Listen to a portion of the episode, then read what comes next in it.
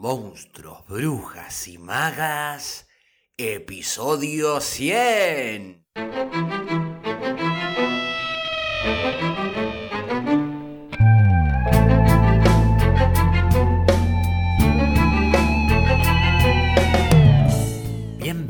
Bienvenidos y bienvenides a un nuevo episodio de Monstruos, Brujas y Magas, un podcast producido por La Crespo Estudio, espacio multiplataforma que desarrolla actividades de formación, investigación, participación y encuentro vinculadas al teatro, el cine y la literatura.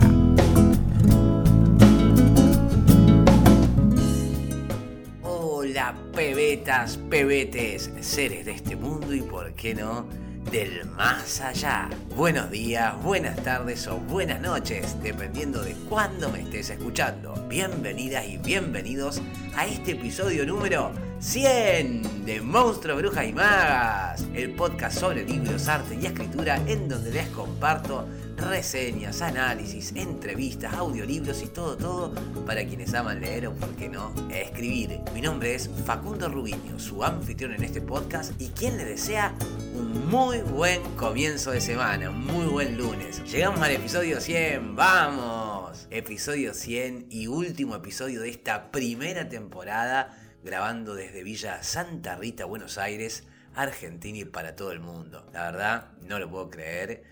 Por eso, antes de comenzar con la lectura de Los peligros de fumar en la cama de Mariana Enríquez, que compartiremos en octubre en el Club de Lectura, me gustaría tomarme un tiempo para agradecerles y dedicarles este episodio a las y los oyentes leales. Cuando comencé con el podcast hace un año ya, no, no imaginé eh, la verdad que iba a darle esta continuidad. Fue algo que hice para, para mantener un poco la cabeza en algo mientras atravesaba el final de un ciclo en, mi vida y, y, encontré esto como un canal donde exorcizar. No sé si habrá por ahí alguna persona que me acompañó desde el comienzo, pero si la hay, por favor que me lo haga saber porque quiero agradecerle muy especialmente. Cuando comencé solo me escuchaban un par de amigos. Las escuchas semanales durante tres meses, les voy a decir, en los que grababa todos los días religiosamente, no llegaban a cuatro personas a lo sumo. Me levantaba a las 7 de la mañana, grababa, editaba, preparaba el guion y después veía las métricas y durante tres meses cuatro personas eran las que había escuchando. Así no sé quiénes serán, pero les agradezco mucho a esas cuatro personas, porque cada tanto cuando alguien me decía que había escuchado, eso me, estimulaba a seguir. Hoy el podcast eh, casi llega a las 10.000 escuchas totales ya ha habido meses con 100 escuchas semanales. O sea, pasamos de esas 4 a 100 personas del otro lado escuchando por semana y a 10.000 en total. Para mí es un montón. Me imagino cuántas veces actuando hubiese deseado, no sé si 100, sino al menos 10 personas en alguna de las obras que hacía. Y en este tiempo hemos disfrutado a 25 autoras, 15 autores, y he compartido con ustedes 17 poemas, 17 cuentos, y 17 fragmentos de novela. Dulces 17. Increíble, ¿no? Hermoso. De modo que no puedo estar más que satisfecho con, con, todo lo que hemos logrado y agradecido, como les decía, con cada una de las personas que participaron de manera activa en el podcast, compartiendo alguna lectura, algún análisis, reflexión. Agradecido muy especialmente a las personas que se vieron entusiasmadas por el podcast y se animaron a sumarse a la lectura, a las personas que a través del podcast llegaron a los distintos cursos y actividades que hacen sostenible el podcast y también a quienes más en silencio estuvieron del otro lado, pero hicieron llegar apoyo valorando en Spotify, por ejemplo, el programa con cinco estrellitas, comentando algo en una red social, haciendo llegar un mensaje de apoyo, súper valioso todo eso. Y por último, quiero dedicárselo a mi gran amigo Exe Barrera, que yo digo que es mi oyente leal. Gracias, negro, por tus observaciones, por tu escucha y por seguir acompañando ahí a la distancia. Se me extendió un poco la intro, espero sepan disculpar este ataque de emotividad, pero la sentía necesaria. Vamos ahora a introducirnos en la lectura de Los peligros de fumar en la cama, el cuento que da precisamente el nombre a este libro de Mariana Enríquez que vamos a leer durante octubre eh, en el club de lectura. Se trata de un cuento muy breve, solo para tentarles, como quien dice, para que se sumen al club, la cual es, como saben, una actividad online para leer en compañía desde cualquier parte del mundo. A lo largo del año, cada mes, se propone un libro para hacer una lectura conjunta. Esos libros elegidos eh, puedo o bien proponerlos yo como coordinador o bueno, surgen de propuestas realizadas por las y los participantes. Previo a nuestro encuentro, les voy enviando semana a semana un newsletter que incluye guía de lectura, análisis, reflexión, material complementario para que al llegar al encuentro la conversación, bueno, se ve enriquecida por ese estudio previo. Ahora estamos leyendo Cómo me enamoré de Nicolas Cage, de Carla Quevedo. En septiembre vamos a leer Poeta chileno de Alejandro Zambra. En octubre el libro de cuentos en donde se incluye el cuento que hoy les eh, voy a adelantar.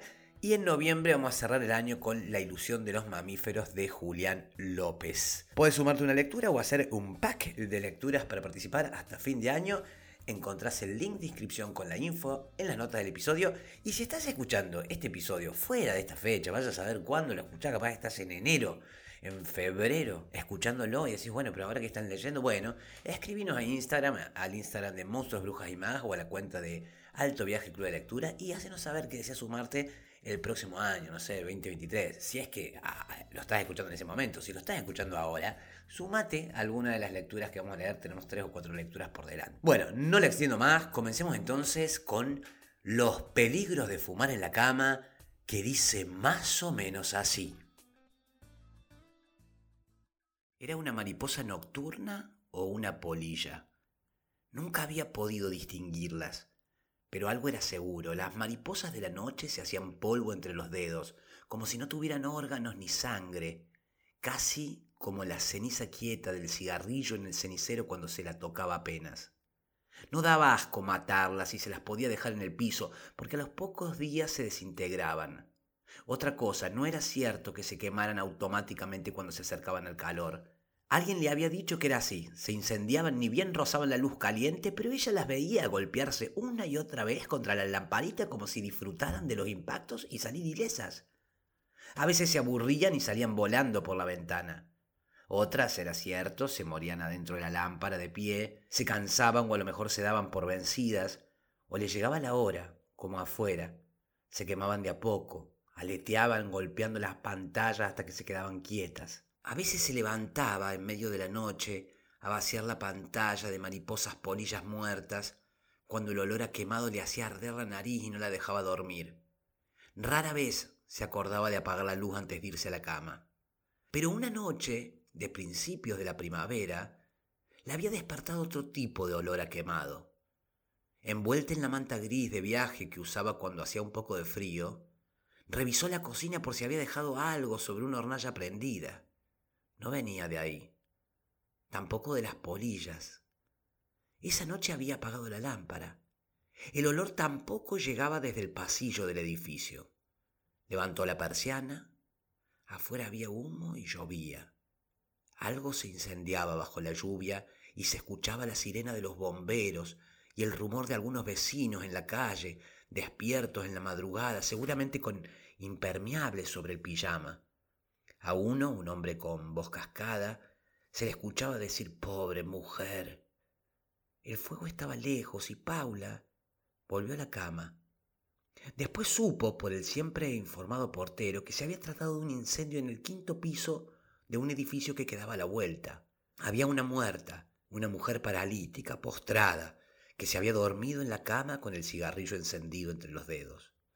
La hija que la cuidaba y que era bastante mayor también, de unos 70 años, se había dado cuenta tarde, cuando la despertó el humo, la tos, el ahogo, y no pudo salvarla. Pobre mujer, es un vicio maldito, dijo el portero. Y agregó que la mujer fumaba mucho y no salía nunca. Paula quiso decirle, ¿y usted cómo sabe que la señora fumaba tanto? Si me acaba de decir que no salía nunca. ¿Cuándo la veía fumar entonces, eh? Pero se cayó. Se cayó la boca porque era imposible discutir con el portero y porque estaba empezando a imaginarse que la señora del quinto piso debía haber visto las llamas subir desde los pies y como no sentía nada en las piernas debió haber dejado que la manta se incendiara. Y seguramente habría pensado que por qué no dejar que el fuego continuara e hiciera su trabajo. Debía ser doloroso, pero ¿cuánto podía tardar antes de que una mujer como ella, vieja y con los pulmones agotados, se desmayara? Qué alivio para la hija, además. El portero la devolvió al palier y la arrancó de ese mundo vagamente tranquilizador de ancianas quemadas para avisarle que durante la semana un muchacho iba a pasar a fumigar los departamentos. Paula le dijo que bueno y después pensó que si escuchaba el timbre le iba a abrir la puerta al fumigador. Aunque su departamento no había tantos bichos salvo las mariposas polillas, y estaba segura de que el veneno no las iba a matar, porque no vivían ahí, venían de la calle. En su casa no vivía nada, ni las plantas, que se habían muerto prolijamente en los últimos meses, una detrás de otra sin superponerse. En el departamento solamente vivía ella. Despidió al portero y se fue directo a la cama. Las sábanas estaban impregnadas de olor a milanesas de pollo. Había hecho dos al horno la noche anterior, y había sido muy difícil sacarlas del freezer. La bolsa de nylon se había pegado al hielo. Tuvo que usar agua muy caliente, casi hirviendo, y se quemó las piernas desnudas con algunas gotas. Resultó un método inútil y trató de despegarlas con un cuchillo tramontina y se rió de ella entre las lágrimas de autocompasión, pensando que debía parecer una asesina serial acuchillando la heladera, el brazo en alto y el cuchillo bajando como un picahielo. Finalmente arrancó las milanesas con las manos, ya adormecidas de frío, y las metió en el horno. Se quemaron un poco, pero además estaban poco comestibles porque tenían otros sabores inmundos agregados.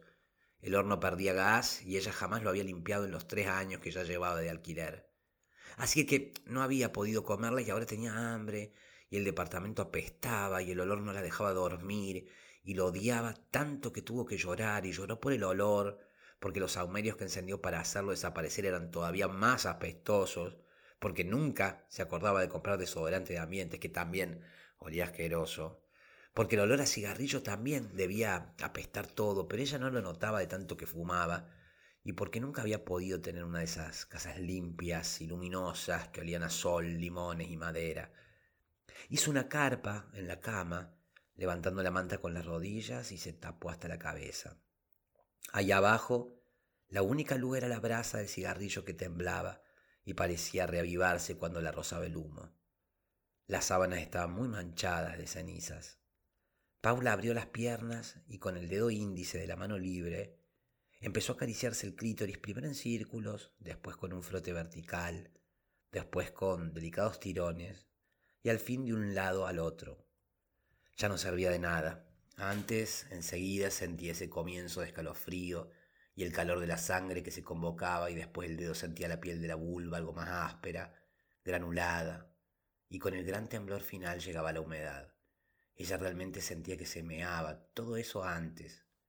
Ahora hacía tanto que no pasaba nada, y se frotó hasta la irritación y el dolor, pero paró antes de la sangre, porque sabía que esa, la sangre, era la única humedad que últimamente podía arrancarse. Metió la lámpara de la mesa de luz debajo de las sábanas. Tenía la parte interna de los muslos salpicada de pequeñas manchas rojas superficiales que parecían una erupción por el calor o una alergia, pero se llamaba queratosis, y la tenía también en los brazos, en las caderas y un poco en las costillas. La dermatóloga le había dicho que con mucho tratamiento se podía poner mejor, que no tenía nada que ver con enfermedades terribles como la psoriasis o el eczema, pero a ella le parecía lo suficientemente terrible, tanto como sus dientes amarillos y la sangre que le salía cada mañana de las encías cuando usaba el dentífrico, no un sangrado momentáneo, verdaderos chorros que caían en la pileta blanca. Se llamaba piorrea, aunque los dentistas ahora usaban un nombre más elegante que no podía recordar. Prefería la verdad, prefería la piorrea. El cuerpo le estaba fallando de muchas maneras, más en lo que no quería ni pensar. ¿Quién la iba a querer así? Con caspa, depresión, granos en la espalda, celulitis, hemorroides y seca, seca. Encendió otro cigarrillo bajo la sábana, y persiguió con el humo a una mariposa que había entrado a la carpa refugio hasta que la mató. ¿Entonces se las podía ahogar con humo? ¡Qué animal más débil y estúpido! La dejó convulsionar entre sus piernas y vio las patitas de la mariposa polilla que parecían gusanos lombrices muy pequeños. Por primera vez sintió asco y la pateó hacia el piso, fuera de su cama. Hizo anillos con el humo dentro de la carpa y se aburrió. Entonces decidió apoyar la brasa sobre la sábana para ver cómo se agrandaba el círculo de bordes anaranjados hasta que parecía peligroso, hasta que el fuego crepitaba y se aceleraba. Entonces apagaba el fuego en las sábanas a los golpes y los restos de tela quemada flotaban en la carpa. La hacían reír los pequeños incendios circulares. Si sacaba la cabeza de la carpa y se asomaba a la semioscuridad de su habitación, los agujeros quemados en la sábana dejaban pasar la luz de la lámpara y los rayos se reflejaban en el techo que parecía cubierto de estrellas. tenía que hacer más agujeros porque lo supo ni bien lo vio. Lo único que quería era un cielo estrellado sobre su cabeza. Eso era lo único que quería.